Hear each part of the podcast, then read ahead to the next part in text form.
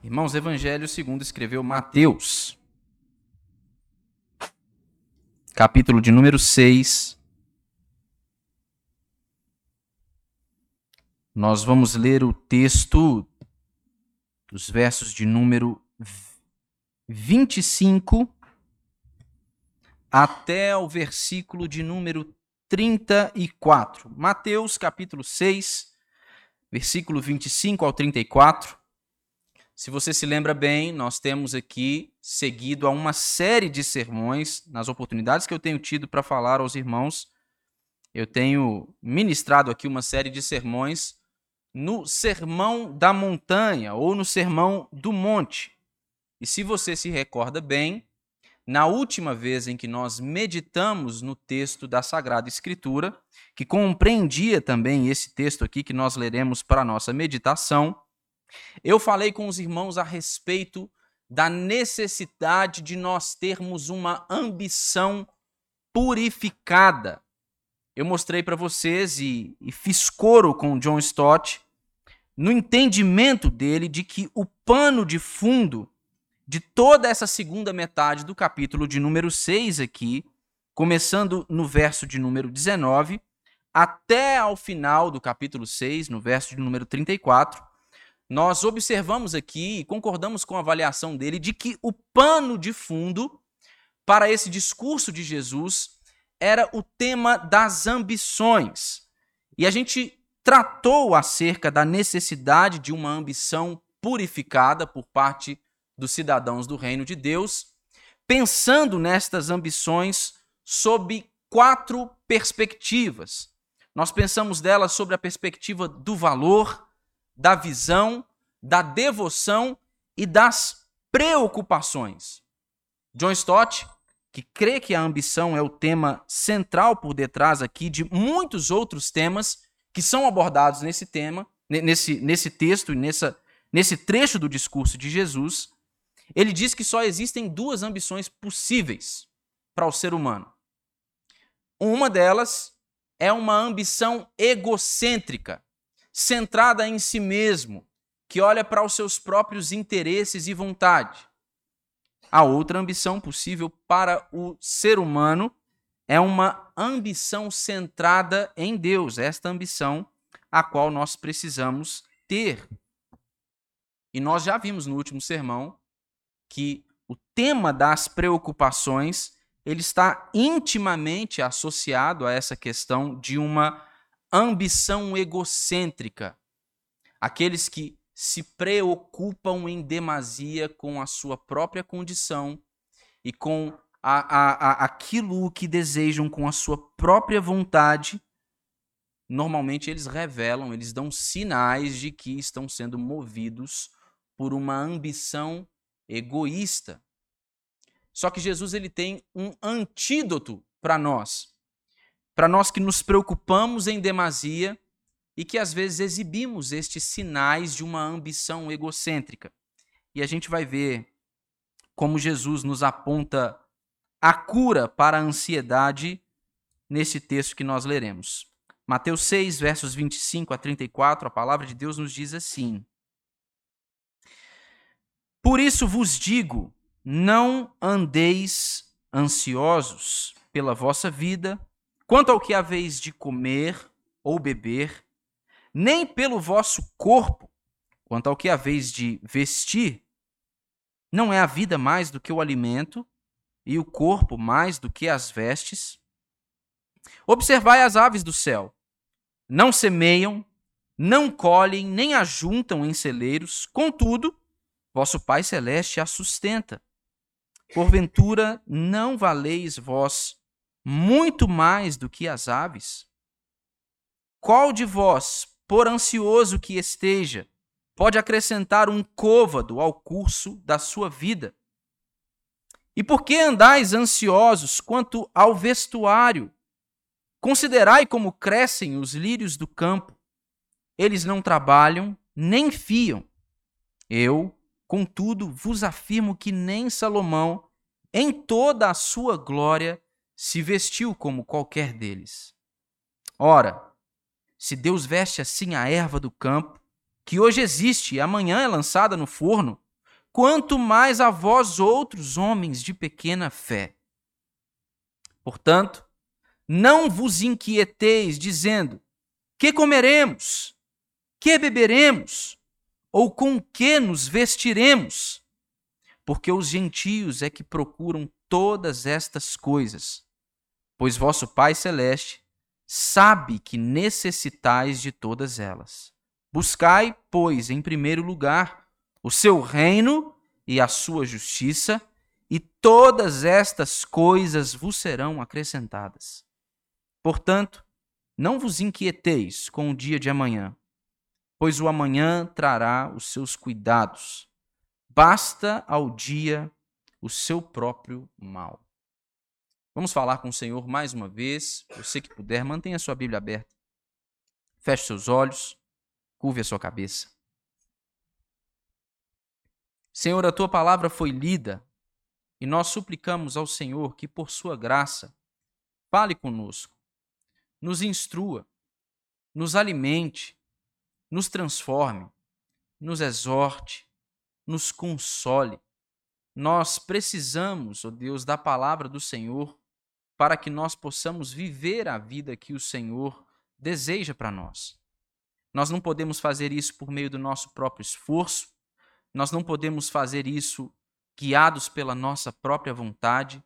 Nós só podemos fazer isso por causa da graça e da misericórdia do Senhor, e é por ela que nós suplicamos. Suplicamos também de modo especial pela iluminação do Teu Espírito Santo.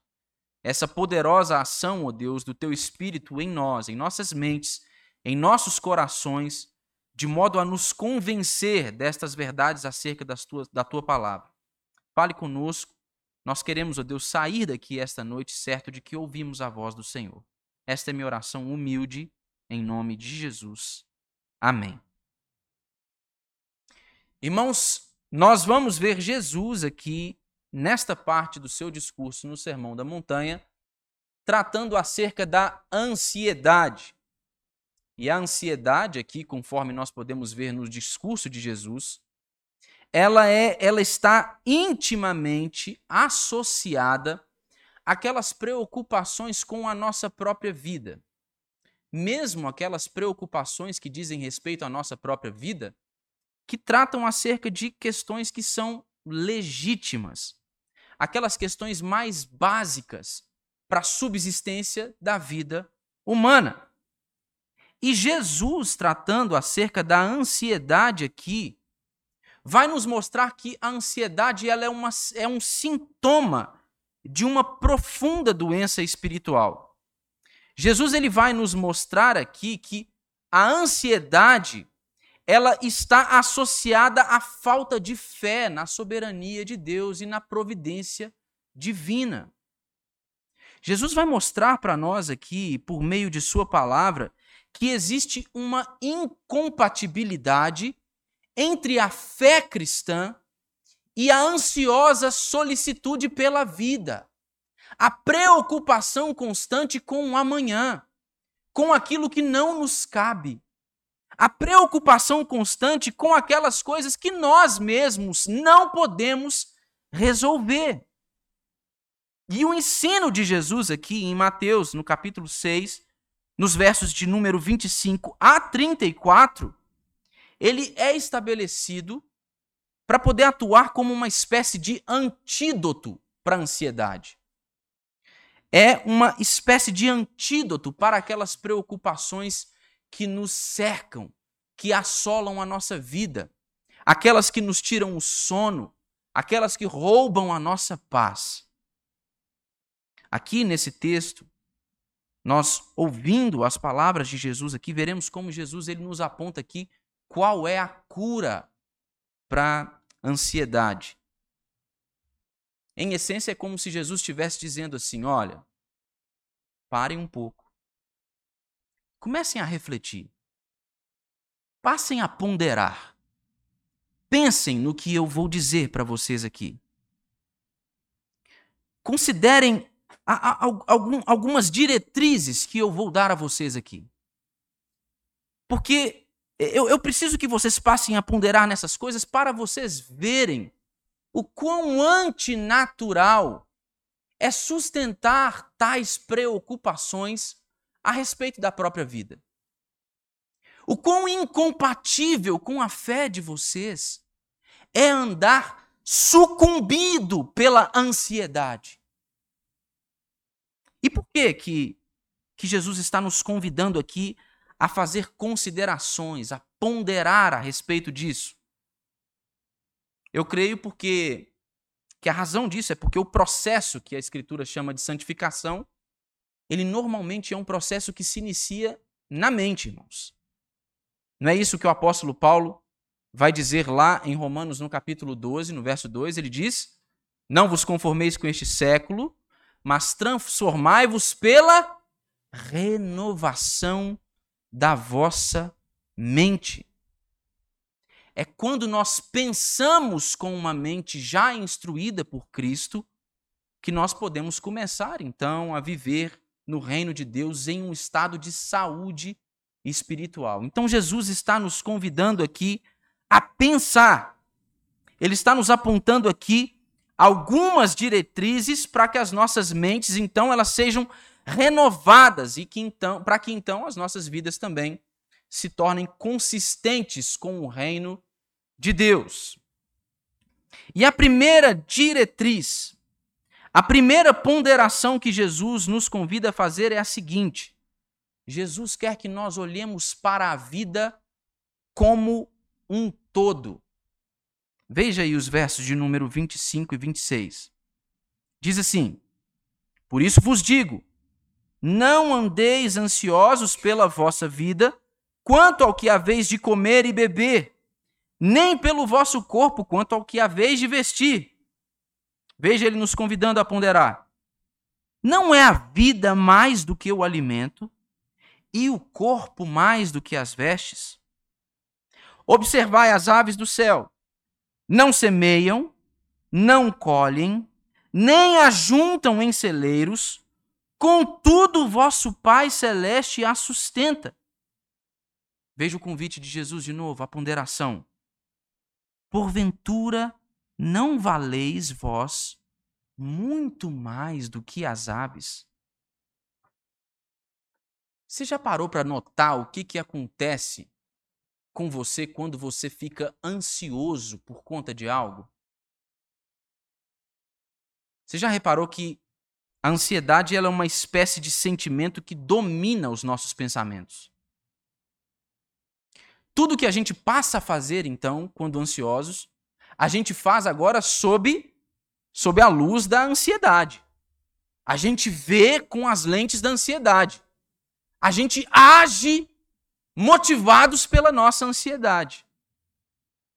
Parece para a gente, quando a gente está ansioso, que tudo depende de solucionar aquela determinada situação que nos preocupa.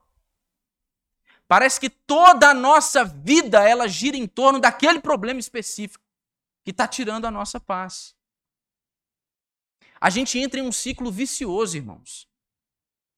Quando a gente está ansioso, seja pelo que comer, ou pelo que beber, ou pelas roupas para que nós nos vistamos, não vai demorar muito tempo se a gente andar preocupado com essas coisas para a gente começar a sentir que toda a nossa vida e toda a nossa felicidade dependem dessas coisas. Dependem dessas coisas. Só que os servos de Deus, eles deveriam eles deveriam enxergar isso de maneira diferente. Os cidadãos do reino de Deus, eles devem compreender que, seja comida, bebida ou vestes, estas coisas foram criadas para o nosso serviço. São servos, não mestres. Mas todas as vezes que nós ficamos ansiosos, estes servos passam a tomar o lugar de mestres em nossa vida. Passam a dirigir as nossas atitudes, a guiar o nosso comportamento. E isso vai desencadeando uma série de episódios críticos, até mesmo na nossa saúde emocional. O crente, irmãos, ele não é indiferente à comida, à bebida ou a vestimenta. O crente ele sabe que essas são necessidades legítimas. Elas são necessidades. Elas são necessidades para que a gente viva nesse mundo e viva na nossa sociedade. Nós precisamos de ter aquilo com que nos vestir e para nossa subsistência física nós precisamos nos alimentar. Mas estas preocupações jamais deviam reinar sobre a vida de um cristão. Porque Jesus já ensinou para eles que a vida é mais do que comida e bebida, e que o corpo é mais do que as vestes. Mas o que, que acontece? Essas necessidades legítimas, as necessidades básicas da vida, da vida, estes servos da nossa vida, como eu disse, quando nós estamos ansiosos, eles agora se tornam os nossos senhores. Só que Jesus vai dizer que existe mais coisa na vida do que bebida, comida e vestes. Como que a gente deve pensar sobre essas coisas então? Jesus está nos mostrando aqui, a gente deve olhar para a vida como um todo.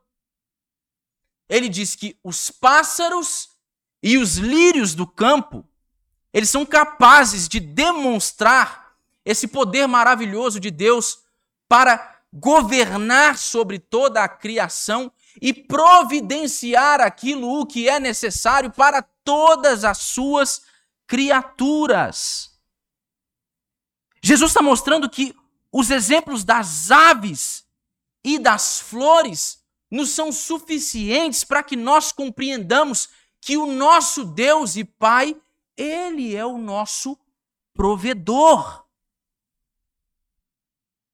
E se ele provê mantimento, se ele provê um cuidado paternal, afetuoso para com estas suas criaturas, Jesus está dizendo: quanto mais com vocês.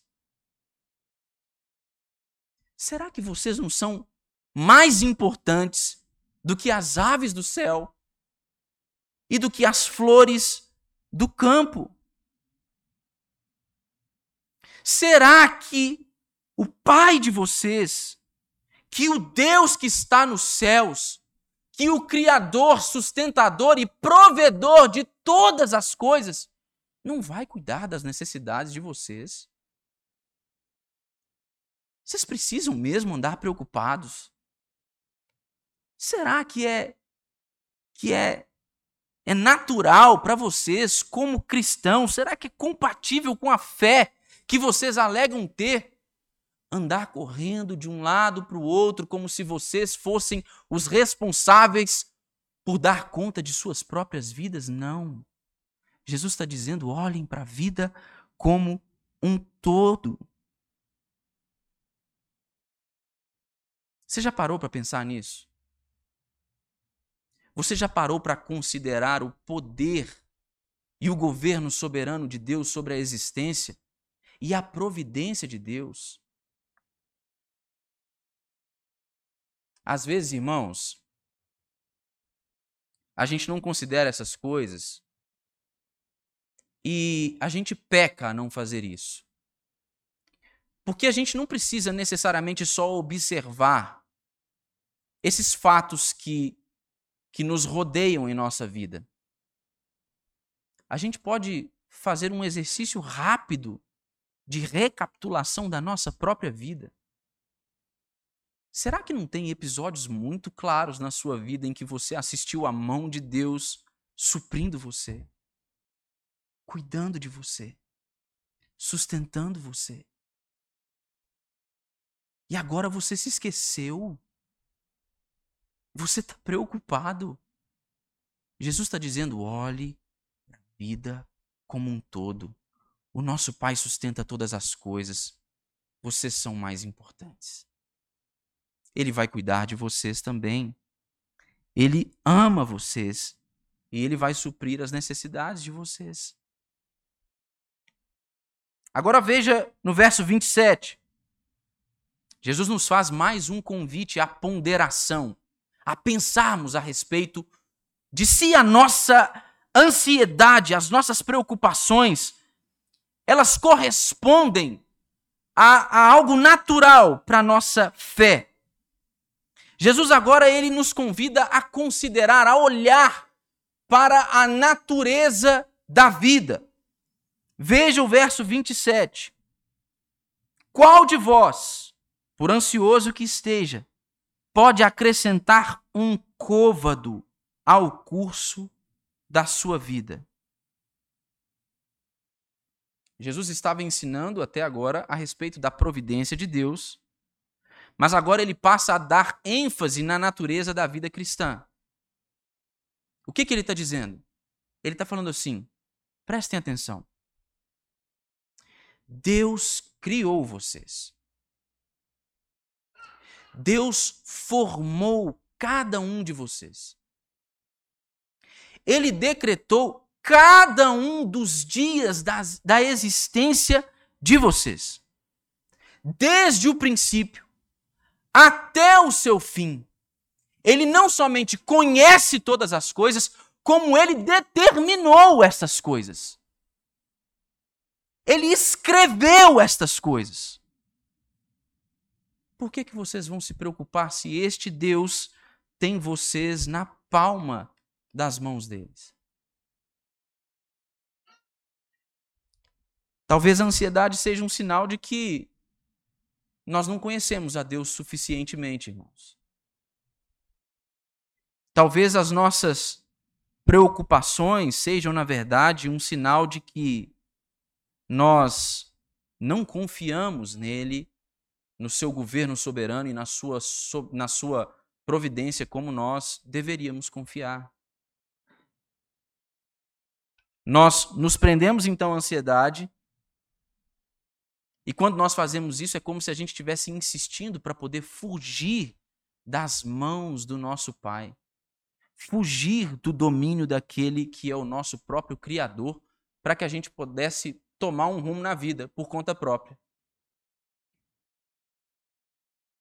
Mas, irmãos, o segredo para nós sermos libertos da ansiedade é nós nos libertarmos de nós mesmos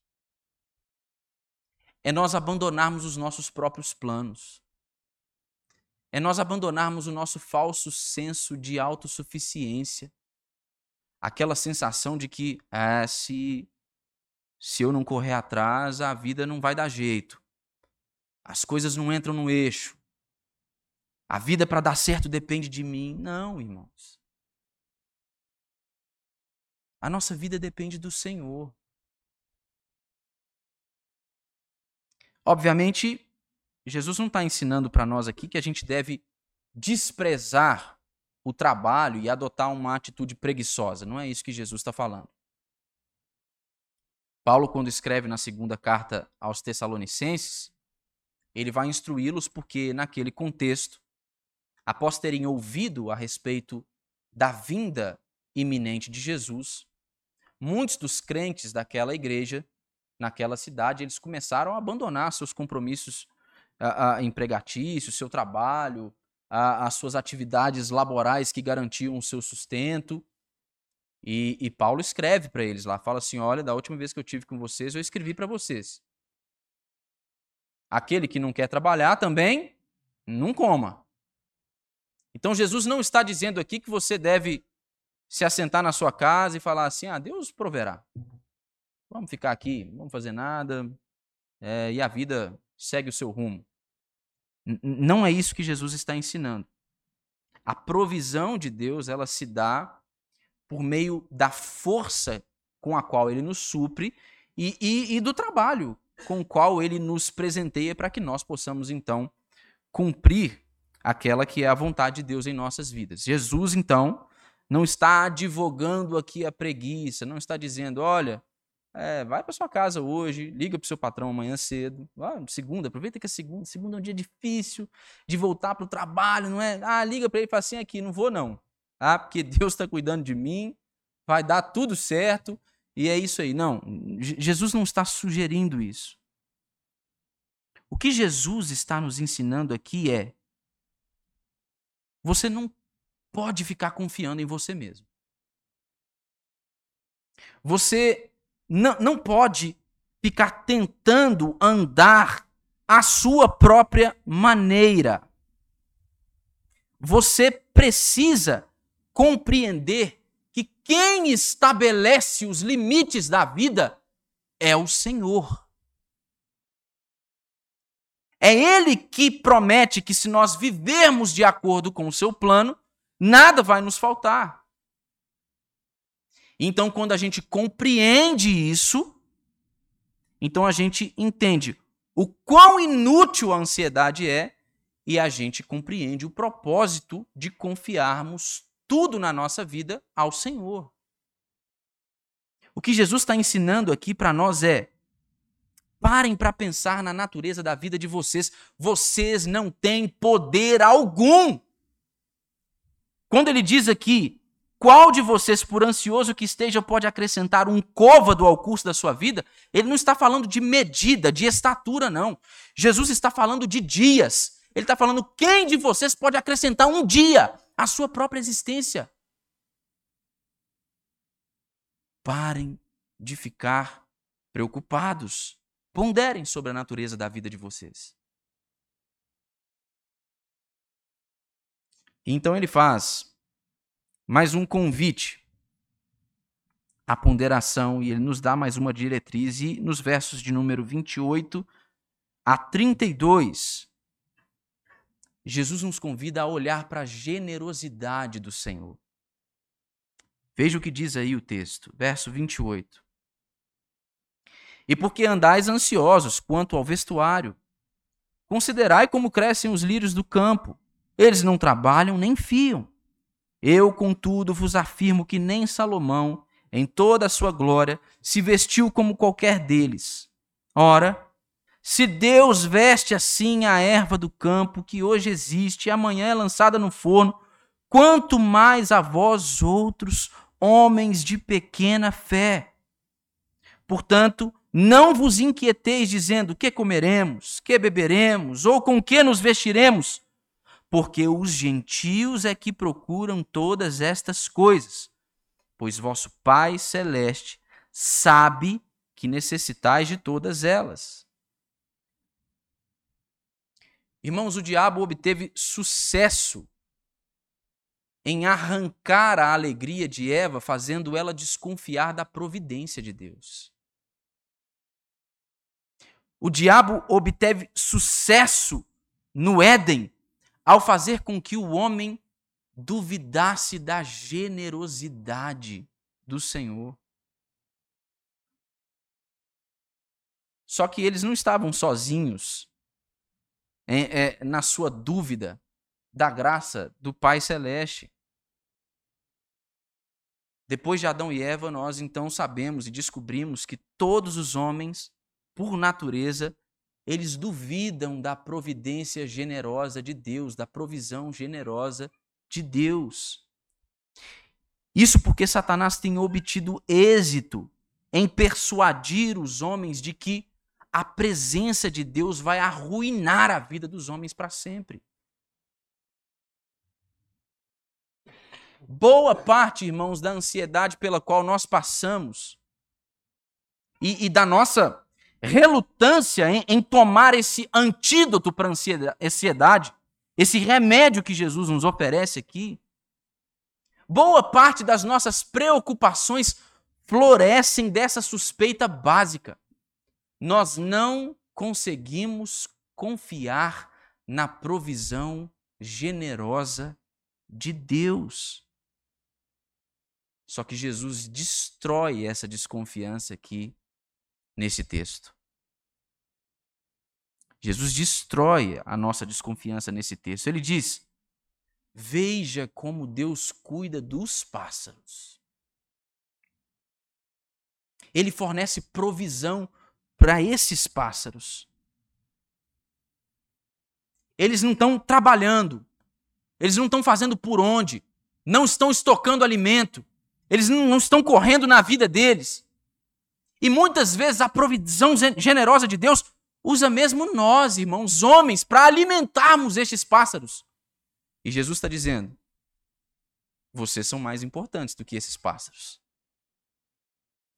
vocês são mais importantes do que os pardais.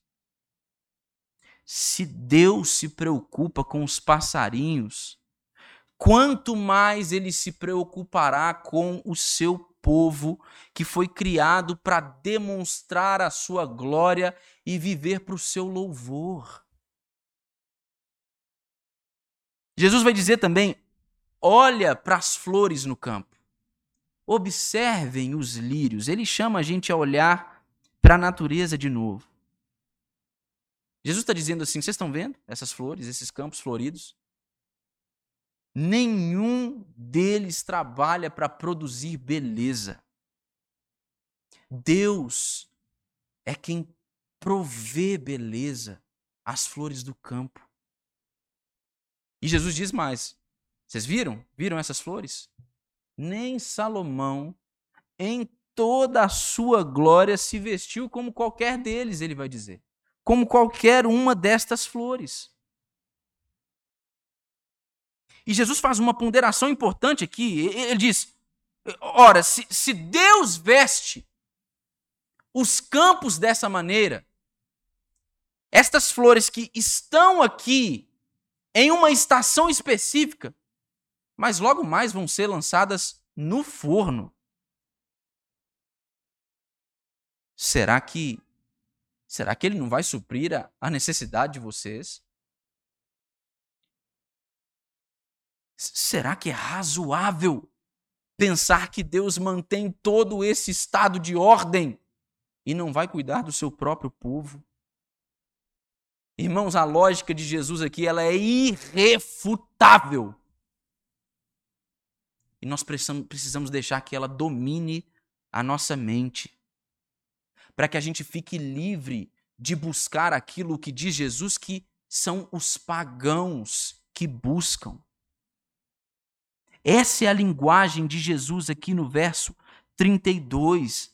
Ele diz que são os gentios, os pagãos que correm atrás de todas essas coisas. São eles que andam guiados por autoconfiança, são eles que andam motivados pela sua desconfiança na providência de Deus, no governo soberano de Deus. Vocês não devem andar preocupados com essas coisas. Esses pagãos não conhecem nada mais digno para que eles vivam em função disso. Mas vocês conhecem o Pai de vocês. E é a Ele que vocês devem buscar. Sinclair Ferguson, comentando sobre este texto aqui, ele diz assim: Quão estúpido é buscar a dádiva quando é possível buscar o doador. Quem se preocupa com essas coisas, Jesus está dizendo, irmãos, são aqueles que não conhecem o doador. São aqueles que não sabem quem ele é. São aqueles que não conseguem descansar na sua provisão generosa. Por último, Jesus nos oferece uma solução ele nos convida a ponderar acerca a, a, da vida como um todo, da natureza da nossa própria vida, acerca da provisão generosa de Deus. E agora ele nos oferece um caminho para que nós vençamos as preocupações e a ansiedade. Ele vai dizer que nós devemos buscar primeiro o reino de Deus. Veja o que ele diz no verso de número 33. Buscai, pois, em primeiro lugar o seu reino e a sua justiça, e todas estas coisas vos serão acrescentadas. Irmãos, a ansiedade ela nunca pode ser curada à medida que nós obtemos mais do que aquilo que nós já temos à medida que nós andamos insatisfeitos, pensando que o valor da nossa vida está naquilo que nós podemos conquistar. Tem muita gente que comete esse erro fatal, irmãos. A ansiedade ela só pode ser curada pela certeza de que todas as nossas necessidades elas serão supridas pelo nosso Pai celestial.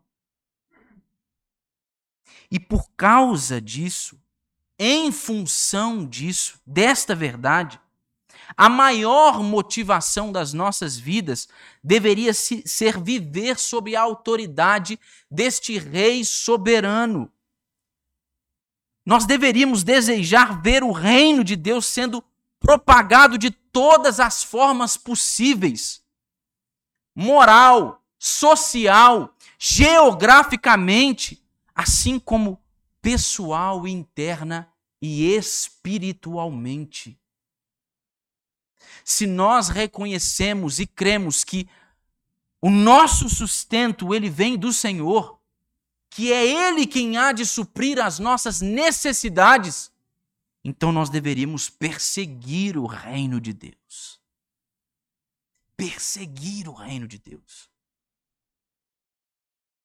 Quando o nosso coração está posto na reta justiça que permeia a nossa vida, então as nossas prioridades, irmãos, elas passam a ser ordenadas de maneira correta.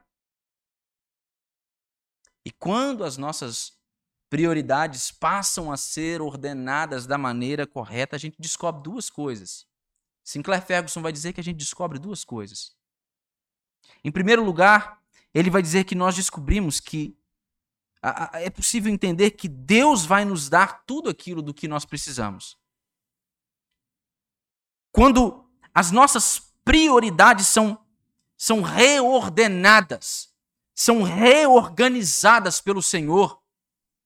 Quando o nosso olhar está fito no reino de Deus, e é isto que consome a nossa alma, este passa a ser o nosso anseio, então a gente pode entender que Ele é quem nos dará tudo aquilo que nós precisamos e Ele nunca falhou com nenhum dos seus filhos.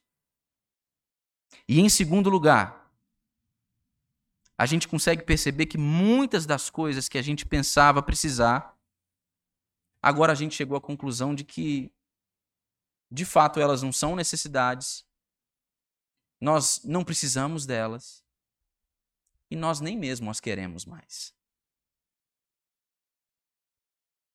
Quando essas prioridades são reorganizadas, irmãos, a ansiedade ela dá lugar a contentamento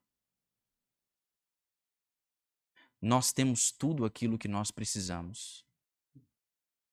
E a gente pode descansar seguro na provisão generosa do Senhor, no seu governo soberano, naquele que nos conhece, sabe quais são as nossas necessidades e haverá de supri-las todas. Todas elas. A gente vive em dias, irmãos, de grande ansiedade e incerteza.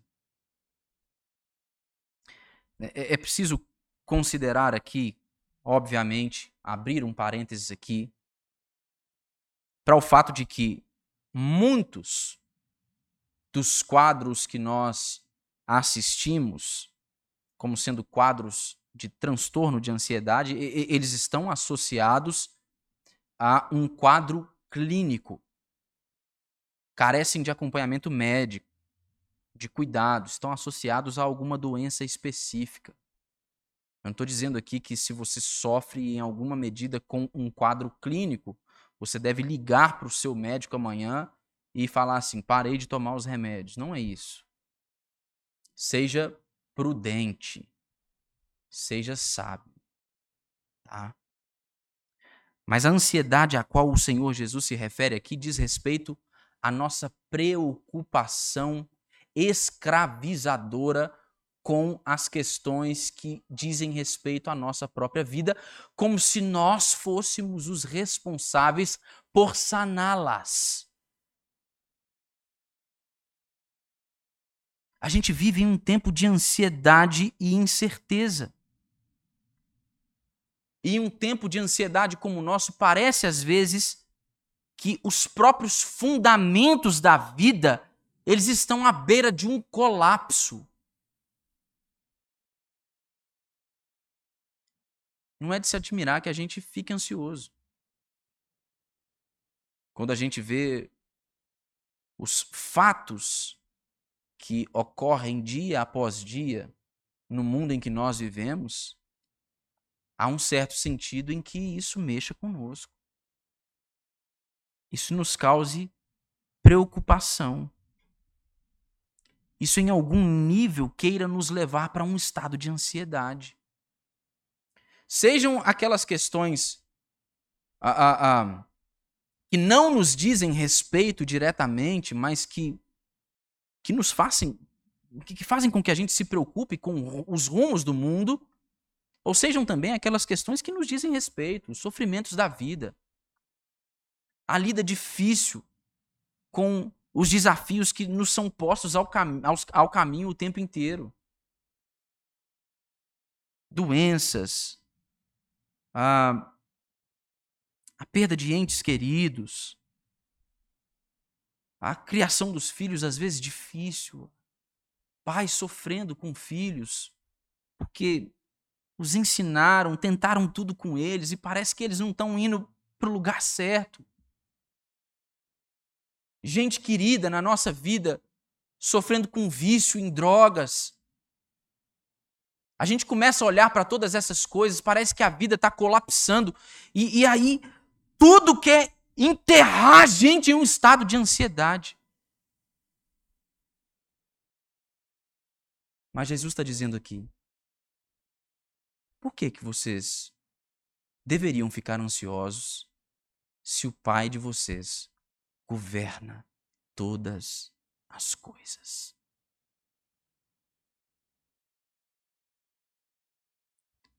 Não é racional, irmãos, ou justificável estar ansioso quando nosso Pai prometeu suprir todas as nossas necessidades. Se, mesmo diante disso, irmãos, mesmo diante do ensino de Jesus, a gente continua ansioso. A gente permanece preocupado, talvez este seja um sinal de que nós ainda não o compreendemos. Ou nós ainda não confiamos em Deus como nós deveríamos. E em ambos os, os casos, se nós não compreendemos natureza, a natureza das promessas de Deus, ou se nós não o conhecemos ainda, em ambos os casos, a responsabilidade é nossa. A culpa, irmãos, é nossa, não é de Deus. Só que Jesus está nos ensinando que o Pai Celestial, que conhece as nossas necessidades, que prometeu supri-las todas, ele também providenciou a cura para nossa ansiedade. Ele mesmo é a cura. Ele mesmo é a cura. Será que você está em processo de cura de suas ansiedades, irmão?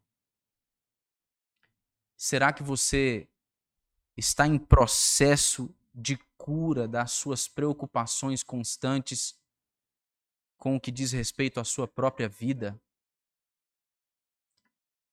Deixe-me dizê-lo. A necessidade, a necessidade mais real e importante da vida dos homens é a necessidade de redenção. É a necessidade de salvação. Quando nós deliberadamente escolhemos caminhar para longe do Senhor, quando nós deliberadamente escolhemos traçar os rumos da nossa própria vida, foi aí que nós nos enterramos em uma realidade tomada por ansiedade e preocupações constantes. E a principal delas dizia respeito ao destino da nossa vida. Diz respeito ao destino da nossa vida. E sabe de uma coisa, irmãos? Assim como sobre a sua própria vida e as suas necessidades mais básicas, você não pode fazer nada a respeito delas, Jesus está ensinando isso.